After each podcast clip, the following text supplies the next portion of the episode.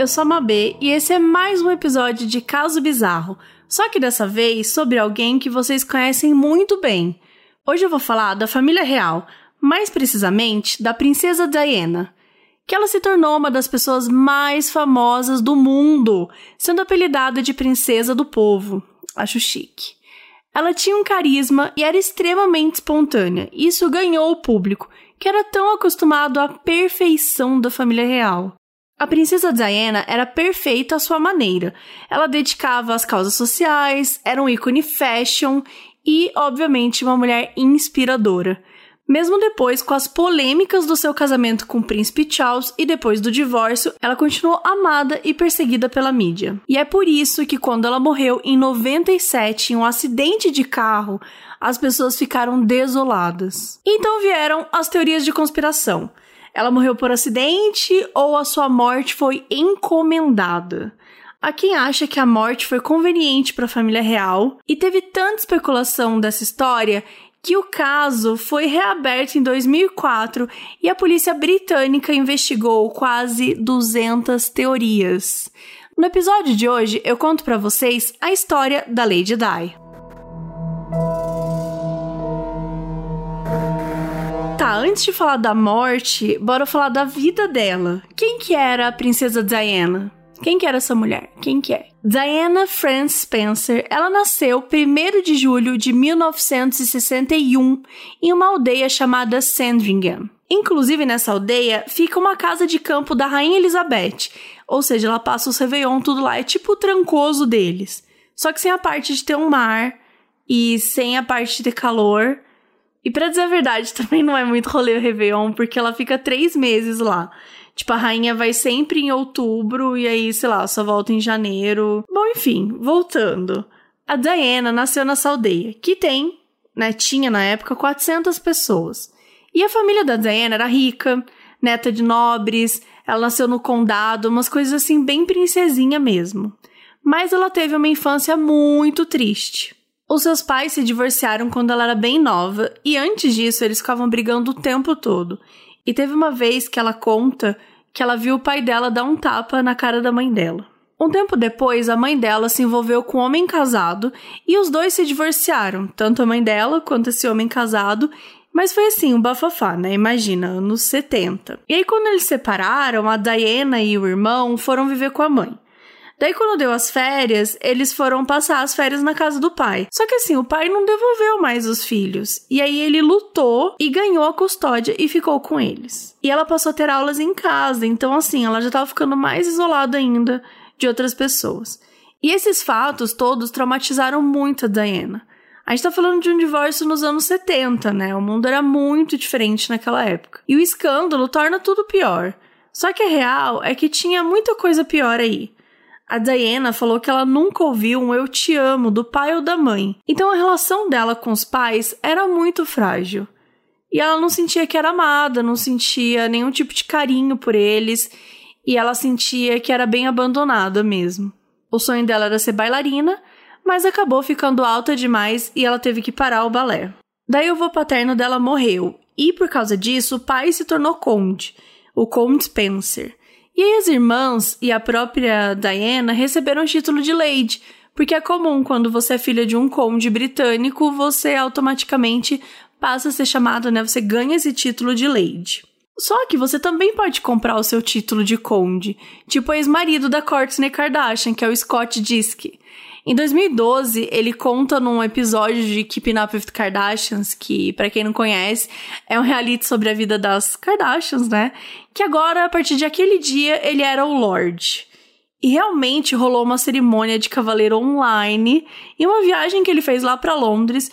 E ele começa a encher o saco, pede para todo mundo chamar ele de Lorde e tal.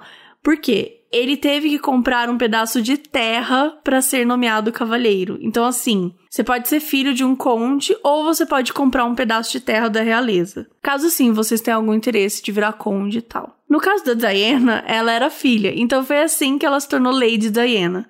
Imagina que chique você virar a Lady aos 14 anos. E agora você talvez esteja se perguntando, mas o que uma Lady faz? Nada.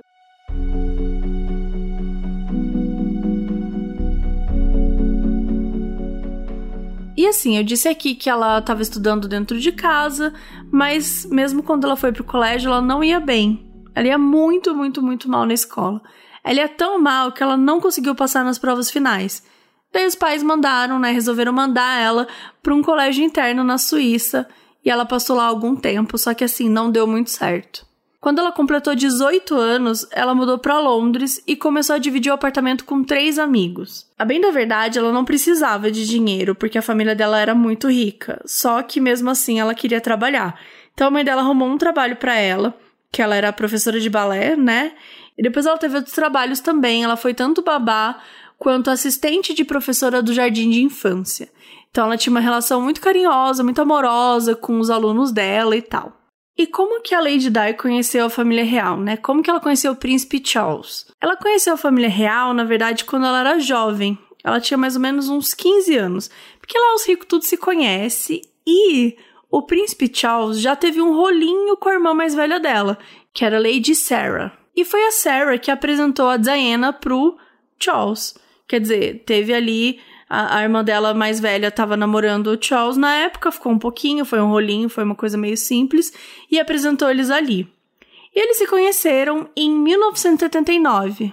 Daí eles conheceram, beleza, se encontraram algumas outras vezes em eventos tal. E daí em 79, quando ela tinha 18 anos, o padrinho do Charles foi assassinado. E ela foi no enterro e ela viu assim, ele tava muito triste. Ela ficou super compadecida, ficou super mal. E um tempo depois, eles se encontraram e ela falou: Nossa, você parecia tão triste. O meu coração ficou vazio vendo você daquele jeito. Isso não tá certo, você tá completamente sozinho, você deveria ter alguém para cuidar de você. E aí, basicamente, a partir desse dia, ele passou a vê-la de outra forma, não mais só como uma amiga. E eles tinham 13 anos de diferença de idade. Só que o Charles gostava mesmo da sua amiga e ex-namorada Camila. Só que agora ela estava casada com outro homem. E para piorar, a família real não achava que a Camila estava à altura deles. Eles precisavam encontrar logo alguém que fosse virgem, que tivesse um passado impecável, porque assim, para ser uma princesa, você tinha que ser pura, você tinha que ser correta, você tinha que ser uma mulher que serviria não só a as pessoas, mas também a família real. Você precisava ser submissa. E por isso a Diana pareceu a pessoa perfeita para isso. É claro que eles não podiam estar mais enganados. Mas enfim, a relação deles começou a surgir e ela começou a aparecer em alguns eventos da realeza. E como ela foi vista com Charles uma ou duas vezes, já começaram a ficar em cima. A imprensa já foi, sabe, enlouquecendo, especulando, já começaram a falar que era um romance, começaram a persegui ela na rua. Tipo, é verdade, você tá com ele, é verdade, vocês estão namorando, quem é você? Já começou aquela, sabe aquelas coisas, tipo assim, perfil. Quem é a, a loira misteriosa que sempre tem na, que sempre tinha na revista Ego? Era tipo isso agora, quem é a loira misteriosa que tá com o príncipe. E aí começaram a cavar um monte de informação sobre ela, começaram a perseguir ela na rua, assim, o grande inferno. E ela nunca assumia nada, ela nunca falava nada, ela só tava. Ela só sorria tal, não respondia nada, falava, vai, ah, eu tenho que ir trabalhar e coisas do tipo. Ela não dava moral pra imprensa. Além do mais, ela era muito tímida, então ela não. Ela nem sabia o que era aquilo, assim. Pra ela era tudo muito louco. E assim, a, a porta da casa dela dá pra rua. Isso pode parecer uma coisa meio idiota de se falar, mas acho que hoje a gente tem outras referências, né? Tipo, tem casa dentro de um condomínio, você pode estar dentro de um prédio, de um apartamento. Não necessariamente você abre a porta da sua casa você já dá pra rua. Mas enfim, a casa que ela morava dava pra rua.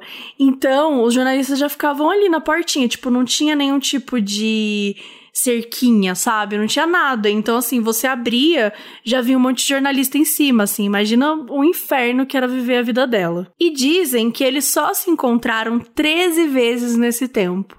Mesmo que eles estivessem juntos durante esses seis meses, fisicamente eles não se viram tantas vezes assim. Era meio web namoro, só que mais telefone namoro, né? Porque naquela época não tinha zap, então eles ficavam se falando, todo dia, enfim, ligava e conversava e tudo mais. E ele era muito pressionado para casar. Era um absurdo um príncipe na idade dele ainda ser solteiro, ele precisava casar, ele precisava ter filhos, ele precisava constituir a famosa família. E Uma coisa que dava desespero na família real é que eles sabiam que ele gostava da Camila, mas ele não podia ficar com a Camila, porque a Camila não estava à altura deles. E a Camila era uma mulher casada. Então, assim, ela não só não, não estava na altura deles, como ela era uma mulher adúltera. Sabe? Era assim, era a, a pior coisa que você poderia ser. Ela não era virgem, né? Ela tinha dois filhos, ela estava casada, então assim, imagina que essa mulher ia entrar na realeza. Então eles estavam meio desesperados e, por consequência, pressionando cada vez mais o Charles pra, não, casa com a Diana, a Diana é a mulher da sua vida, é isso aí. Quer dizer, não vamos nem falar que é a mulher da sua vida, porque a real é que não era. Ninguém, ninguém espera que alguém da realeza case com a mulher da sua vida. Você tem que casar com uma pessoa para ter um título, uma pessoa que vai ser boa para a família real, uma pessoa que vai ser boa para aquele ambiente que vocês vivem e não a pessoa que você necessariamente vai amar. E gente, a gente tá falando dos anos 80. Eu considero muito assustador esse tipo de mentalidade muito assustador. Sério, é real, assim. Eu não consigo conceber a ideia de você casar com uma pessoa que vai ser melhor pro seu círculo social, que vai ser melhor pra tua família, que vai ser melhor pros seus investimentos, pro seu dinheiro. É uma forma muito horrível de, de ver a vida, né? Uma forma muito muito estranha. Tá, mas vamos voltar pra Diana. Então ele era super pressionado, e a Diana também começou a ser mega pressionada pela imprensa, e aí começaram a perguntar se ela era virgem, coisas assim absurdas, bizarras, aquela assim. Era muito, muito errado. No dia 6 de fevereiro de 1981, o Charles convidou a Diana para dar uma voltinha, para dar um rolezinho lá no castelo de Windsor e ele resolveu pedir a mão dela lá. E ela estava indo para uma viagem para a Austrália e ela ia passar umas semanas lá, alguma coisa assim. Então ele pediu para poder, para ela poder ter um tempinho para pensar. Só que ela respondeu direto que sim, e ela disse que estava super apaixonada por ele, ela estava muito feliz. E um dia antes de anunciar publicamente, a Diana saiu da sua casa e foi lá para o Palácio de Buckingham. E o Palácio de Buckingham ele pertence à coroa. Ele fica na cidade de Westminster, lá em Londres, e ele pertence à monarquia que está ali vigente, sabe? Então, como a rainha Elizabeth, que é a atual rainha, então ele pertence, o palácio pertence a ela, pertence à coroa, né? E por conta disso, é lá que são feitos anúncios. Então, um dia antes do anúncio, né, e publicamente, a Diana saiu da casa dela e foi lá pro palácio. E daí no dia 24 de fevereiro de 81, a gente tem um anúncio oficial. O Palácio de Buckingham soltou um comunicado e a partir daquele dia Lady Diana e Príncipe Charles agora estavam noivos. Ele tinha 32 anos na época e ela 19. Ela era muito nova. Foi a primeira aparição pública deles enquanto casal e a 14 quarta vez que eles se viram desde que começaram a namorar. Como eu disse antes, né? Eles tinham se visto apenas 13 vezes em seis meses. Então eles não se conheciam tanto assim como casal, né? E no dia que eles fizeram o anúncio, um jornalista perguntou a Diana se ela estava apaixonada e ela falou: Claro, claro que eu tô. E quando perguntou pro Charles, ele falou: Whatever love means, que basicamente significa seja lá o que o amor significa. Depois disso, a vida da Lady Di nunca mais foi a mesma. Assim que eles ficaram noivos, ela teve que pedir demissão e sair do apartamento que morava com os amigos, que inclusive ele nunca tinha nem colocado os pés. E o assédio foi surreal. Onde ela ia, os jornalistas iam, perseguiam ela o tempo todo. E hoje em dia, a gente é um pouco acostumado com essa história de acompanhar a vida do outro, né? Por exemplo, você tem o Stories, você tem artistas que divulgam um pouco do seu dia a dia, é alguma coisa que é o mais aceita. Mas naquela época isso não era normal e era anos 80. Então você conseguia acompanhar a vida dela, o dia a dia, só que é quase como se os jornalistas fizessem vários stories dela pelo dia, assim. Então ela tinha o tempo todo a vida dela divulgada, o percurso dela divulgado a vida dela escrachada, falando. É quase como se ela estivesse no trend top todos os dias. Então era muito surreal a maneira como os jornalistas ficavam em cima e como eles não deixavam ela em paz sabe? Era uma coisa muito pesada para uma menina de 19 anos passar por isso, ainda mais sem nenhum tipo de estrutura psicológica, sem estar tá maduro o suficiente e sem nenhum apoio do marido, ou melhor, do noivo. Porque ele não apoiava ela, ele nunca deu nenhum tipo de ajuda, de, de ombro mesmo, sabe? Ele nunca ajudou nada nesse sentido. Dias antes de se casar, ela foi ver uma partida de polo, né, do Charles, e ela começou a passar mal, ela ficou meio claustrofóbica, porque tinha muita câmera virada para ela, e ela teve uma crise de ansiedade, sei lá, enfim, ela teve alguma coisa e ela saiu correndo assim. E ela foi embora no meio do evento. E aí no jornal falaram, né, começaram a especular que ela não tava aguentando que ela tinha saído porque ela não aguentava essa vida, e se ela não aguentava isso, imagina o resto depois do casamento. A família real era fria, quase robótica, e eles não costumam demonstrar muita emoção. E eram cheios de regras. A família real, né, tinha regras, a Diana não. Ela escolheu o próprio anel de noivado em um catálogo, e foi a primeira regra que ela quebrou a família real não aprovava porque ela tinha comprado num catálogo. E se você compra num catálogo, então significa que qualquer um, qualquer plebeu, vai ter acesso a essa joia real. É claro que qualquer um que tivesse 36 mil dólares sobrando, né? Mas qualquer um poderia ter. Isso era um absurdo, porque a coroa, né, ela precisa ter joias próprias é, que são passadas de geração para geração. Então, quando a Diana escolheu lá um anel de noivado de um catálogo, ela já estava ali quebrando uma regrinha menorzinha, mas já estava quebrando. E ao mesmo tempo, né, enquanto ela estava noiva e tal, ela desconfiou, começou a desconfiar de uma amiga que o Charles tinha, que era a Camila. Um pouquinho antes do casamento, ela chorou duas vezes publicamente. Uma quando viu a Camila ligando pro príncipe Charles. Não dá para entender direito como é que ela viu isso, mas uh, eu supus que ela tenha visto realmente na telinha o nome da Camila porque ela não explicou como é que ela viu e tal, que ela tava ligando. Mas basicamente o Príncipe Charles estava subindo no, no avião e aí ela teria visto a Camila ligando para ele. E outra vez que ela chorou foi quando descobriu que ele tinha feito um bracelete as iniciais do nome dele pra Camila. Então a Diana descobriu isso, na verdade, alguém do escritório do príncipe Charles contou para ela, e aí ela viu o bracelete e ela ficou super mal. E às vezes ela tava em algum evento público e ela não segurava o choro. Então as pessoas começaram a postar a foto dela chorando, que ela era desequilibrada, e ela tava sofrendo muito. Ela não sabia como que falava com ele sobre isso, até chegou a cogitar não se casar só que basicamente a irmã dela, os amigos tal, falaram assim: cara, não, não tem como você voltar atrás mais. Tipo, é o casamento real, sabe?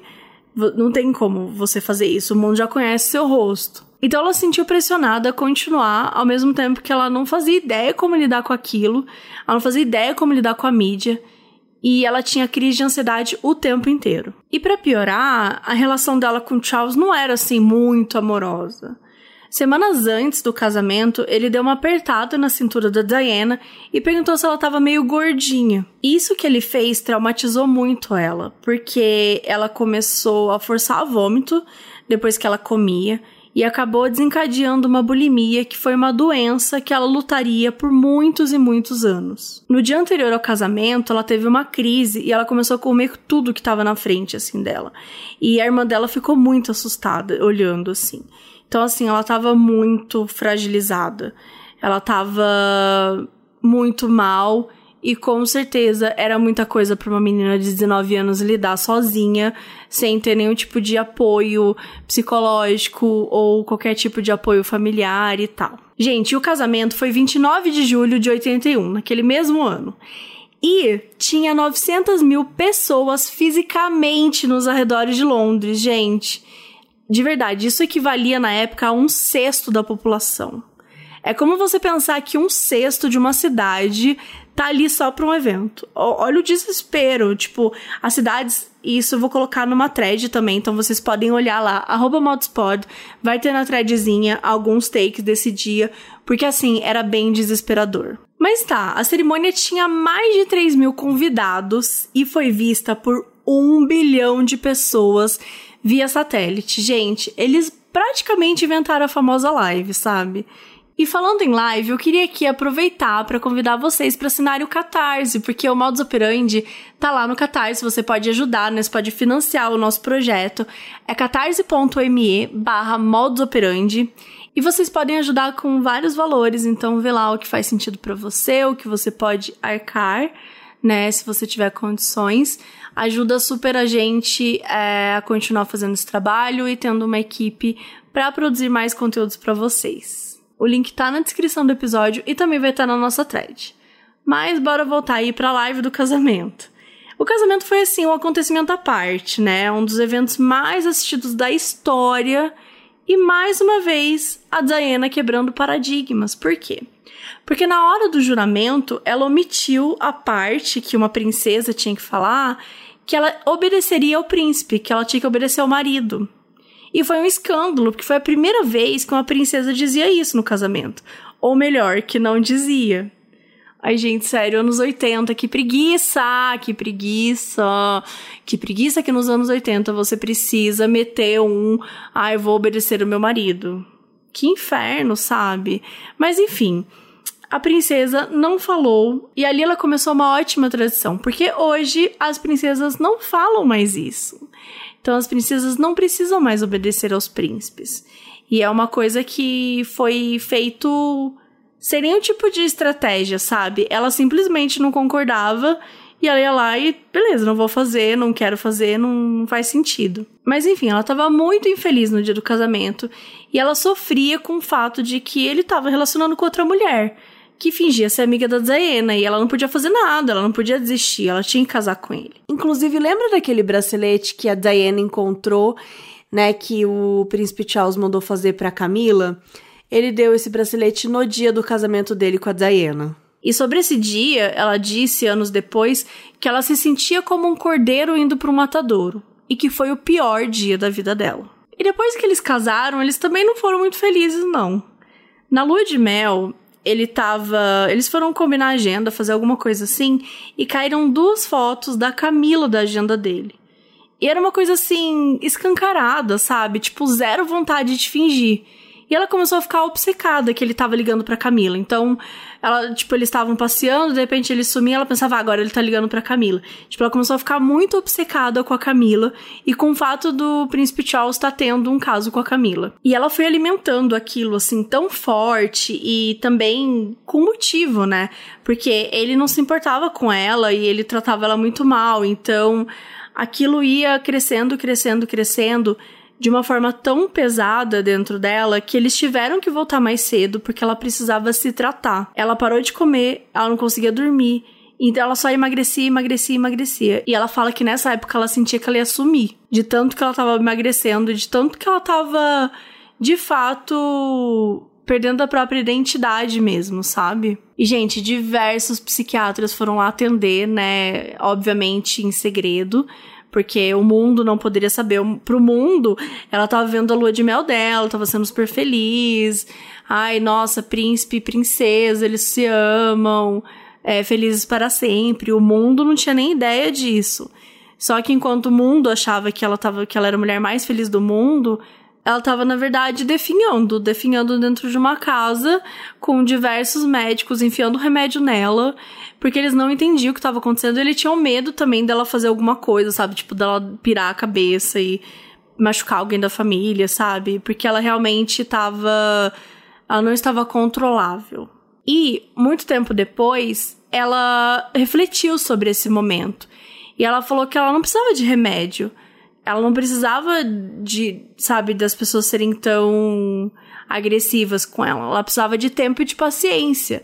Porque essa transição que ela estava fazendo para a família real era muito difícil. Ela tinha 19 anos, ela tinha que lidar com todas as pressões que ela estava lidando, sem ter o apoio do Charles e ainda vendo o marido se apaixonando por outra. Então, assim, era muito difícil para ela lidar com todas essas questões e conseguir colocar e conseguir expor e conseguir encontrar forças para isso. Então ela realmente foi somatizando tudo isso e ficando cada vez mais doente. Daí passou mais um tempo, alguns meses, e ela ficou grávida do William, que é o filho mais velho deles. E as coisas foram melhorando um pouco, porque agora ela sentia esse grande desejo de ser mãe, ela ficava feliz com o filho. E um dia, enquanto ela estava grávida, ela brigou com o Charles e começou a chorar. E ele começou a falar: ai, você é uma chorona, tudo você chora, tudo você faz drama, não quero mais falar com você, vou cavalgar. E ela falou: não, quero conversar, tal, que ela queria discutir. Ele meio que ignorou ela e ela se jogou da escada grávida. Gente, ela machucou a barriga tal, ela já tava fragilizada psicologicamente e fisicamente, então isso assim, tudo piorou bastante. A rainha apareceu na hora e ficou apavorada e começou a tremer, porque ela viu que ela tinha se jogado. E era uma atitude muito brusca, era muito assustador você ver uma pessoa entrar nesse nível de de surto, né, por assim dizer. E o que o Charles fez foi cavalgar. E quando ele voltou, ele continuou tratando ela mal.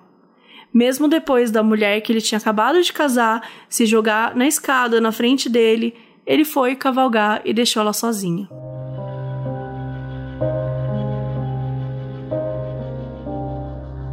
E é claro que quando ela foi ter o filho, né, o William, ela também quebrou mais uma regra. Por quê? Porque os filhos da família real, eles nascem em casa, né? Vai uma equipe médica e faz tudo isso. E a Diana não, ela quis ter o filho no hospital. Hoje em dia, as princesas têm um filho no hospital.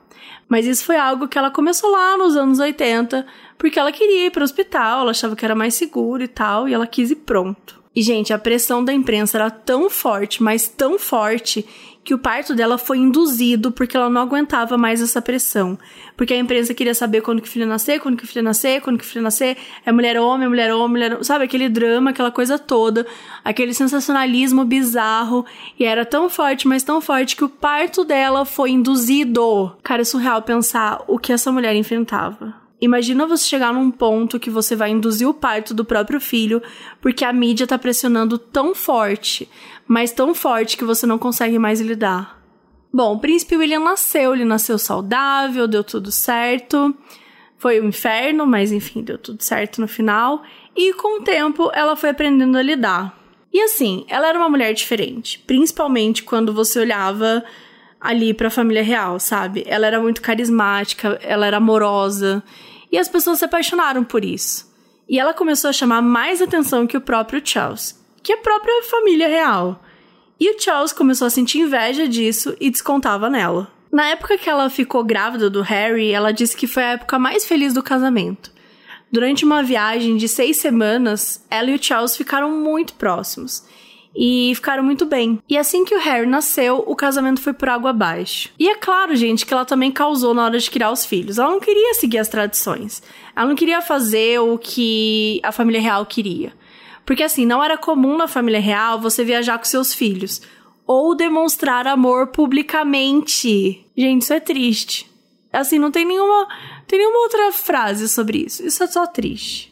A Diana ela não concordava com essas regras e ela criou os filhos do jeito que ela quis. Ela dispensava as babás porque ela gostava de passar o tempo com os filhos ela mesma. Ela levava muitos filhos para viagens e ela era extremamente amorosa com eles, inclusive publicamente. E o Harry e o William, eles foram os primeiros a frequentar a escola logo cedinho, que a tradição era o ensino no palácio até os oito anos. Então, talvez por ela ter sido professora de jardim de infância, ela sabia da importância que era você conhecer outras pessoas, né, conhecer outras realidades. Então, assim, ela fazia de tudo para os filhos se sentirem normais, para eles conhecerem o mundo lá fora.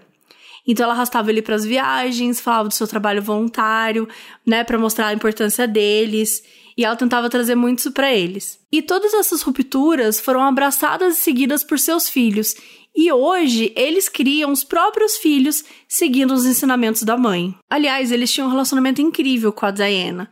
Já com o pai, não muito, assim, ele era um pouco ausente e tal. E resumindo, ela era foda pra caralho, mas é claro que ela era uma pedra no sapato da família real. Porque a forma dela de agir, de criar os filhos, né, de viver de uma forma geral, não agradava. E eles brigavam bastante por causa disso. E também tinha a dificuldade dela de se adaptar tanto a depressão quanto a bulimia, e ela começou a se cortar em uma época também. E a automutilação é o nome que dá para quando você provoca por vontade própria algum ferimento em você. E geralmente é feito por pessoas com diagnósticos de transtornos mentais. E ela fazia muito isso para tentar de alguma forma, era quase como um pedido de ajuda. Só que o Charles, ele não dava muita trela para ela quando ela fazia isso. Quase como se ela fosse dramática demais, ela era chorona, ele falava isso pra ela bastante, então ele era muito cruel com ela. E ele não conseguia compreender as dores que ela passava. Como ele foi criado a vida toda dentro daquela realidade, ele não conseguia compreender que alguém que estava vindo de fora, né, ele não conseguiu ter empatia por ela e entender que era totalmente natural esse processo que ela estava vivendo e que não era natural ela passar por isso sem sentir nada, porque era uma mudança muito brusca na vida dela.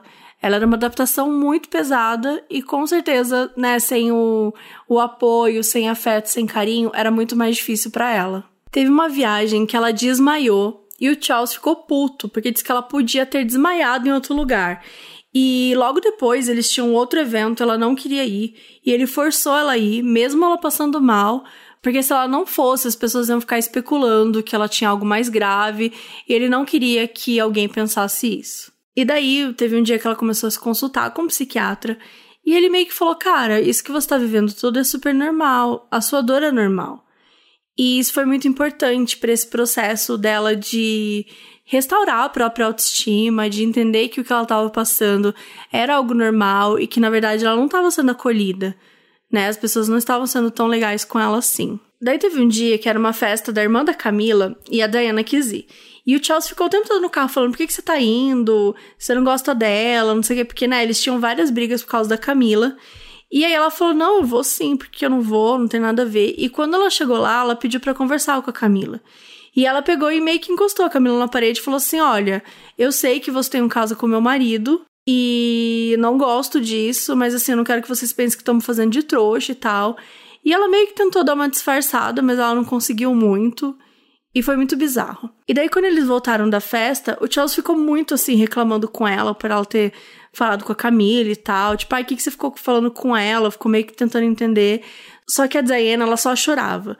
Só que nesse momento, ela se sentia mais forte, porque ela tinha conseguido dar um passo. Ela tinha conseguido mostrar que ela não estava feliz com aquela situação e que ela não aceitava isso. Então, para ela foi um passo, por mais que ela estivesse sofrendo muito e chorando, era um passo muito importante, que foi ali que ela descobriu o quão ela era forte e o quão ela conseguia passar por aquilo. Só que os tabloides começaram a falar que eles estavam tendo uma crise no relacionamento, e, né, eles estavam tendo mesmo uma crise no relacionamento. E eles tentaram fingir que estava tudo bem, mas com o tempo não deu mais para disfarçar em 1992, o Charles conseguiu a bênção da rainha para pedir o divórcio para Diana.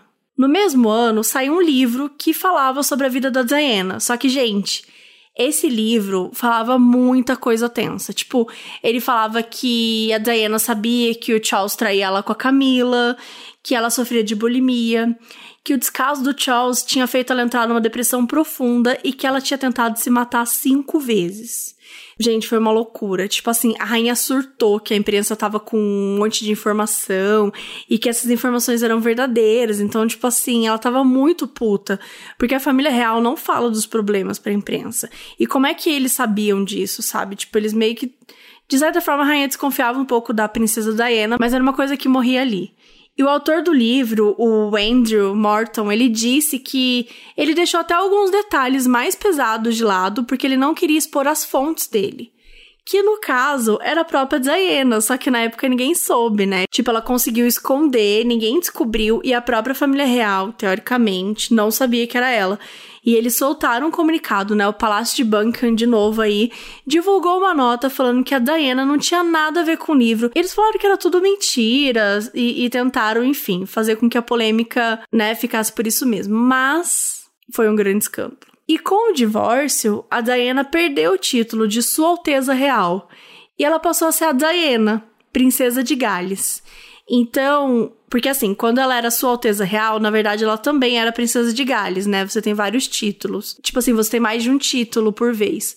Só que como ela não era mais casada com um príncipe, então ela perdia o título de Alteza Real.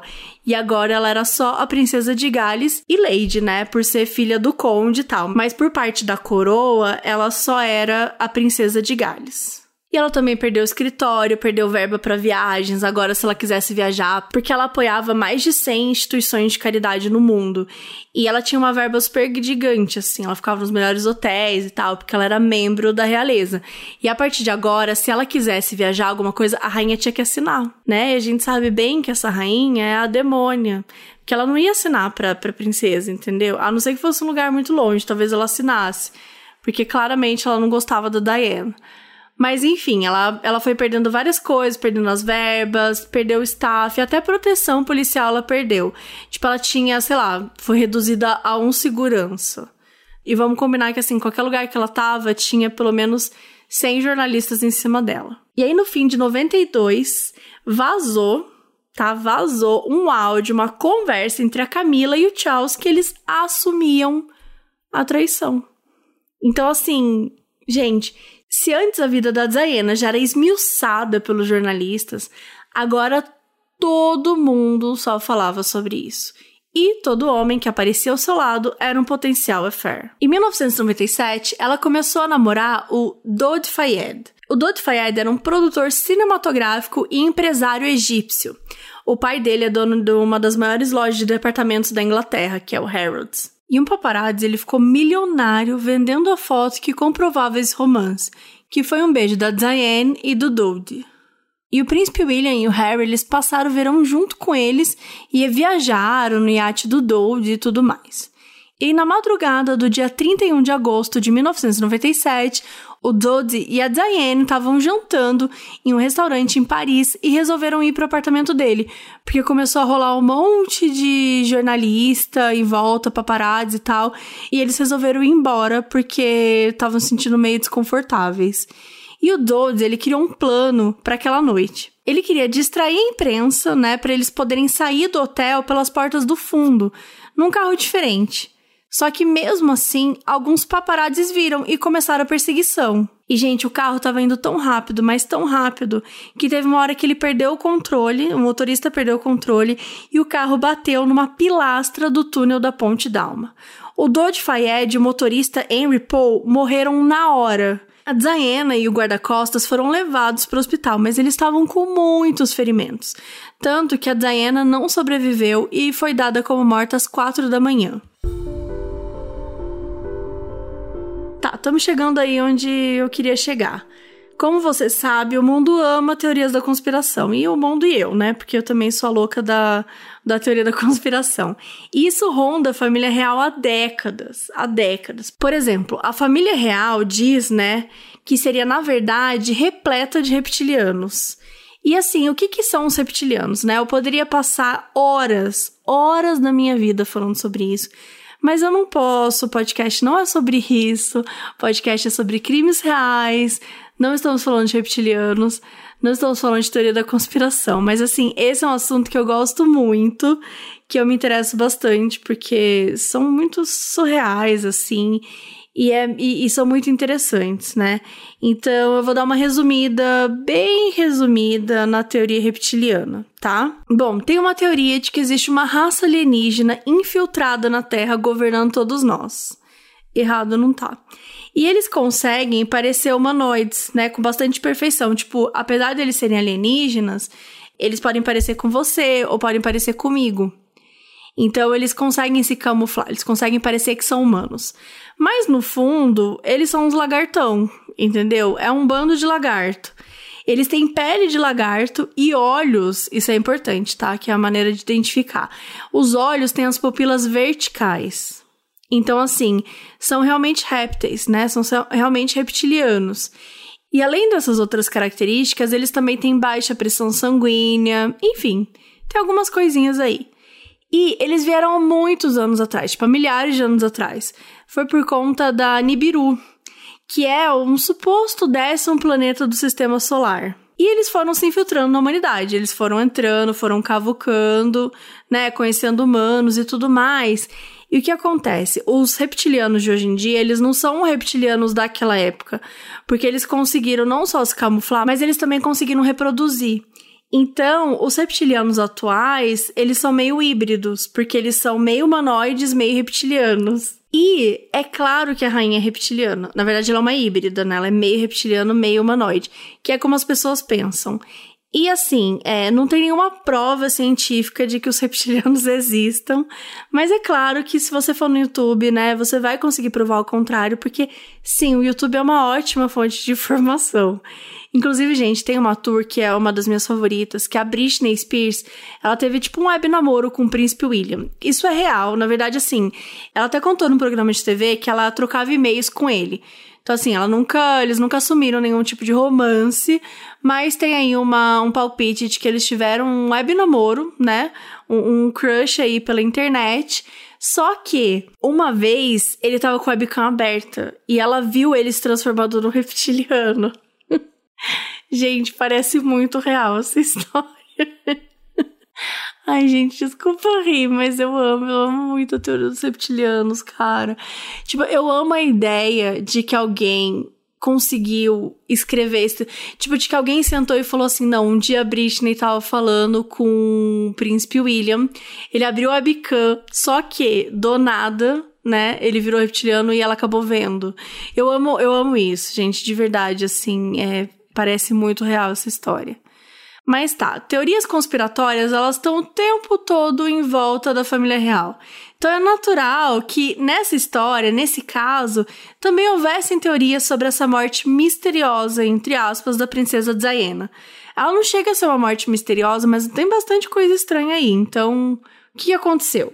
Bom, o carro estava acima da velocidade permitida, né? Então, assim, no início, a imprensa foi muito atrás dos paparazzi o que é uma grande ironia, né? A imprensa foi atrás dos paparazzi. Mas, tipo, culpou, houve uma culpabilidade muito forte em cima dos paparazzi, porque eles estavam perseguindo, e eles forçaram que o motorista começasse a aumentar a velocidade. Era o que estavam dizendo. Só que depois, alguns exames no motorista mostraram que ele estava embriagado. Então ele passou a ser culpado. Só que testemunhas falaram que ele estava normal antes de sair para dirigir, sabe? Um pouquinho quando ele estava no restaurante. E tem os vídeos de vigilância que mostra ele se agachando e amarrando o sapato antes de sair.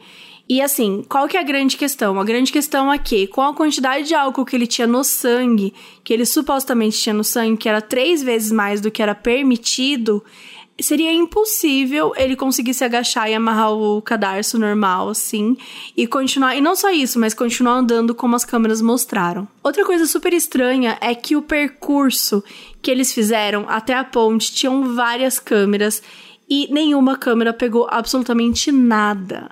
Então, assim, eles não conseguiram nenhuma filmagem que pudesse ajudar a entender um pouco mais o que aconteceu. Os pais do motorista, do Henry, eles até hoje contestam essa informação, porque eles tentaram muito jogar que o filho dele era alcoólatra, por isso que ele conseguia estar tá normal, com tanto álcool no sangue e tal, nanã. Mas os pais dele negam e ele tentou até hoje provar que o sangue dele foi trocado. Eles falam que ou foi por má fé ou foi por incompetência. E assim, gente, a maneira como eles lidaram com as provas também era um pouco estranhas, porque elas podiam ter sido contaminadas também. Eles não estavam seguindo todas as regras, assim, sabe? Não foi uma coisa certinha que eles fizeram. E um jornal teria reportado também que uns meses antes do acidente ele teria recebido 110 mil euros. Na verdade, ele depositou vários dinheirinhos, né? Que no total, em várias contas assim, que no total daria 110 mil euros. Sendo que o salário dele por ano era 30 mil euros. Então era uma quantia muito grande. Então tinha alguma coisa estranha aí. Gente, além de tudo isso que eu tô contando, o corpo da Diana foi embalsamado. Tipo, logo depois que confirmaram a morte, eles correram para embalsamar o corpo dela. E o argumento foi da equipe do hospital é que tava muito calor em Paris, né, agosto, tal, verão, e o corpo não tinha refrigeração ideal. Então eles precisavam atrasar o processo de decomposição para ela poder estar tá bonita, né, no, no velório, porque ela era uma princesa e ela tinha que estar tá impecável outras pessoas acreditam que fizeram isso para impedir exames que comprovassem o que? A gravidez dela ou até mesmo outros exames, né, que comprovassem alguma coisa no corpo dela. E segundo testemunhas, quando o motorista, o Henry Paul, é, perdeu o controle, na verdade tinha um Fiat Uno na frente dele, um Fiat branco, e aí ele meio que foi tentar desviar, não conseguiu muito, e esse Fiat Uno sumiu ele vazou. Tinha um Fiat Uno e uma moto. E eles desapareceram. E algumas testemunhas falaram que esse Uno andava super devagar. E era meio estranho, porque eles estavam num túnel, assim. Tinha, obviamente, uma velocidade normal, mas que ele estava andando meio devagar. E tinha uma movimentação estranha. E por conta disso tudo, criou uma forte teoria de que tinha uma conspiração arquitetada pela família real para matar a Lady Di.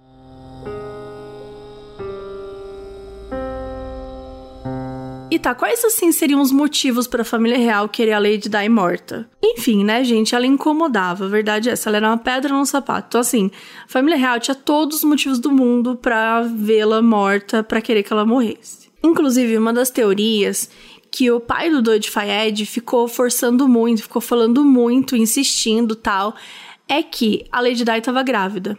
Diz que a Diana estava grávida do seu filho, que eles iam casar, e que a família real não podia permitir, né, que a mãe do Harry e do William tivesse um filho muçulmano. E o pai do Dode, ele afirmava veemente que ela estava grávida e que o serviço secreto estava amando do príncipe Philip, que é o marido da rainha. Outra hipótese também era que o Charles ele queria se casar logo com a Camila, né? Ele tinha cansado dela ser amante dele, já tinha explanado para o mundo todo, já tinha vazado o áudio, só que assim, esse casamento nunca ia ser aceito. Na verdade, ele tentou, ele pediu várias vezes pra rainha para poder casar com ela, falou não, não, não, não, não.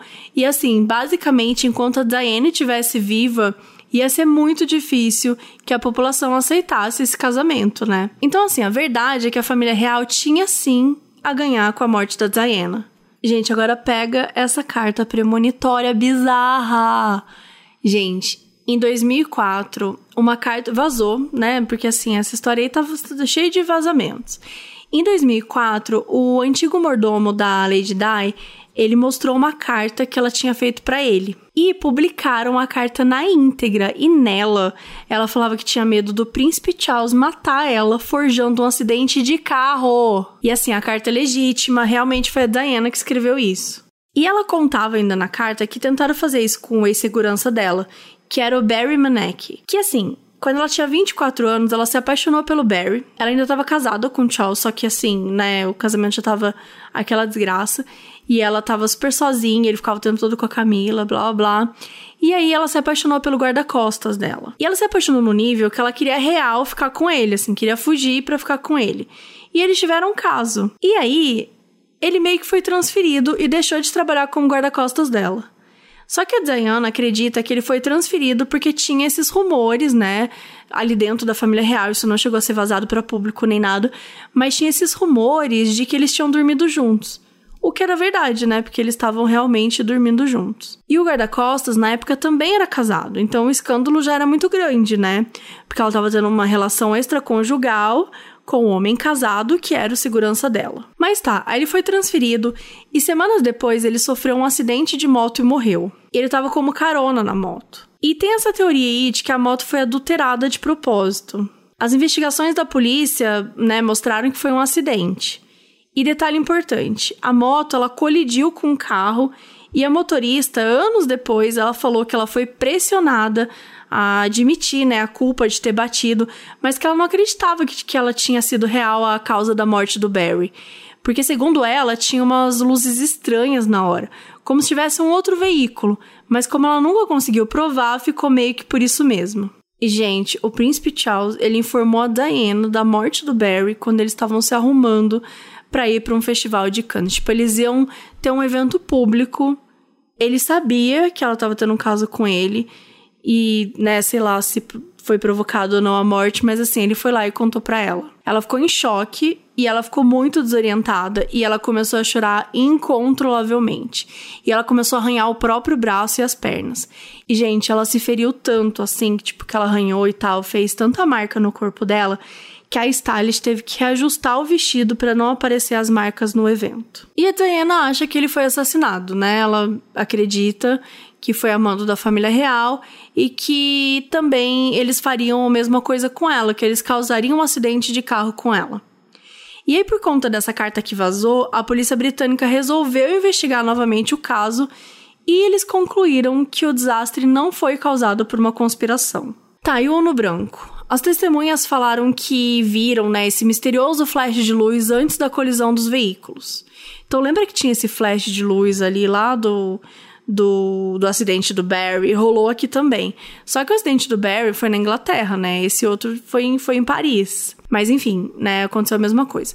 E um ex-membro do Serviço Secreto Britânico, que é o Richard Tomilson, ele falou que o acidente dela era muito igual a um plano que eles tinham para matar o presidente da Sérvia que eles tinham essa tática de usar uma flecha de luz e tal para cegar o motorista e ele bater. E outra coisa que usam também para embasar essa teoria de que o serviço secreto britânico matou ela é que um fotógrafo foi pago para matá-la, né? Tipo, um fotógrafo teria sido pago para matá-la. E esse fotógrafo era o James Anderson. E ele tinha, isso mesmo, um Fiat Uno branco. A mesma coisa lá do acidente, o mesmo Fiat Uno que tinha, né, teoricamente feito o carro deles bater. Só que ele mostrou para a polícia na época um recibo que mostrava que ele não estava lá na hora do acidente. Ele estava na França, mas ele estava em outro lugar. Mas ele teria se gabado para uns amigos depois, né, meses depois do acidente, que ele tinha fotos exclusivas da cena do acidente da Diane, sim, que ele estava lá sim. Só que assim, gente, vamos de plot twist, porque assim já tem um outro. Porque ele morreu em 2000. Gente, o carro dele ficou carbonizado e tinha um buraco na região das têmporas e foi dado como suicídio. Só que nunca encontraram as chaves do carro nem uma arma no local. Como que você se mata e as coisas somem, né? Mas enfim. O pai do Dodge acha que ele ia contar que era do serviço secreto e aí o serviço secreto matou ele e fez parecer um suicídio. Parece coisa de filme, mas assim, é uma das teorias sim. Outra teoria que é bem fraca, mas enfim, que ela existe. Em 97, a Diana ela visitou Angola e nessa época o país ele batia todos os recordes de amputação de vítima de explosão de mina terrestre. Só para vocês terem uma ideia, em 1994 tinha uma média de mais de uma explosão por dia. Então você tinha mais de um acidente por dia. As pessoas tinham, né, partes do corpo amputadas, às vezes morriam, era muito tenso, assim. E naquela época tinha uma discussão muito forte se essas minas deviam ou não ser banidas, e rolava meio que um tratado, que era o Tratado de Ottawa, e tinha essa pressão para os países assinarem, mas não sabia direito o que ia acontecer.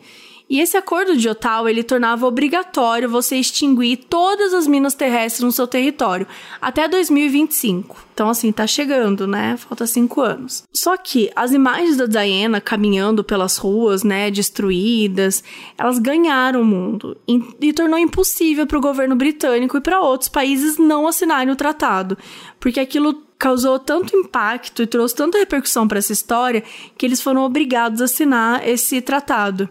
Então tem teorias de que a indústria de armamento odiava a Lady Di e ganharia com a morte dela também. Então, assim, gente, existem essas teorias de que a família real estava envolvida ou não, mas assim, a verdade talvez a gente nunca vá saber, não é mesmo? The Crown saiu nessa temporada nova, estreou faz pouco tempo e tem lá a princesa Diana e o Charles.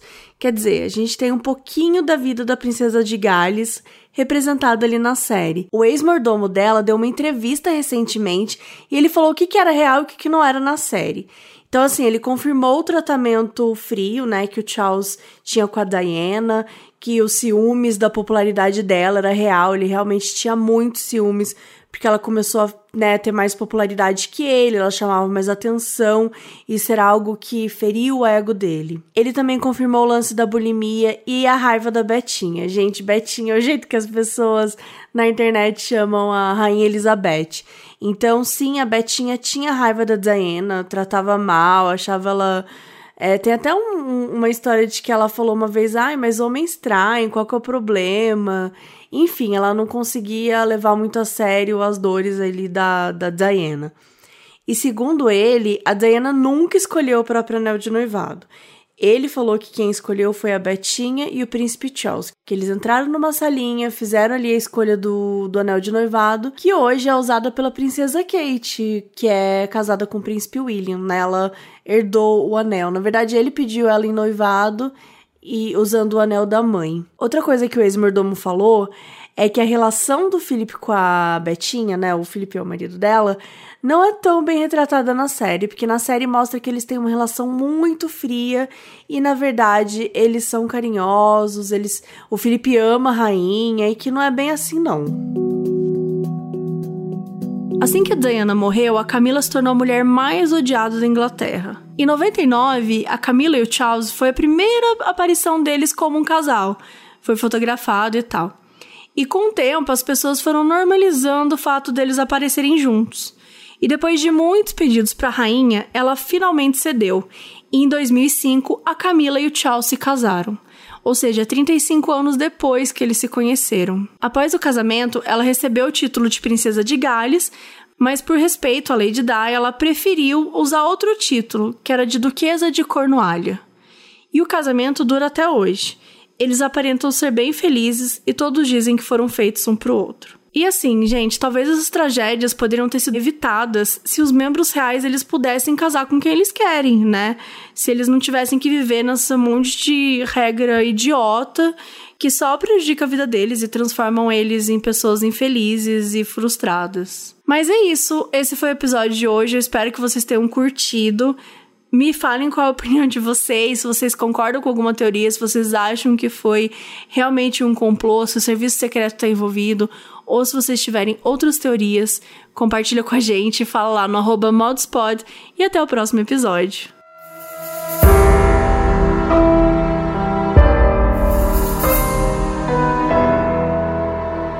Esse episódio foi escrito por Mabê Bonafé e apresentado por Mabê Bonafé.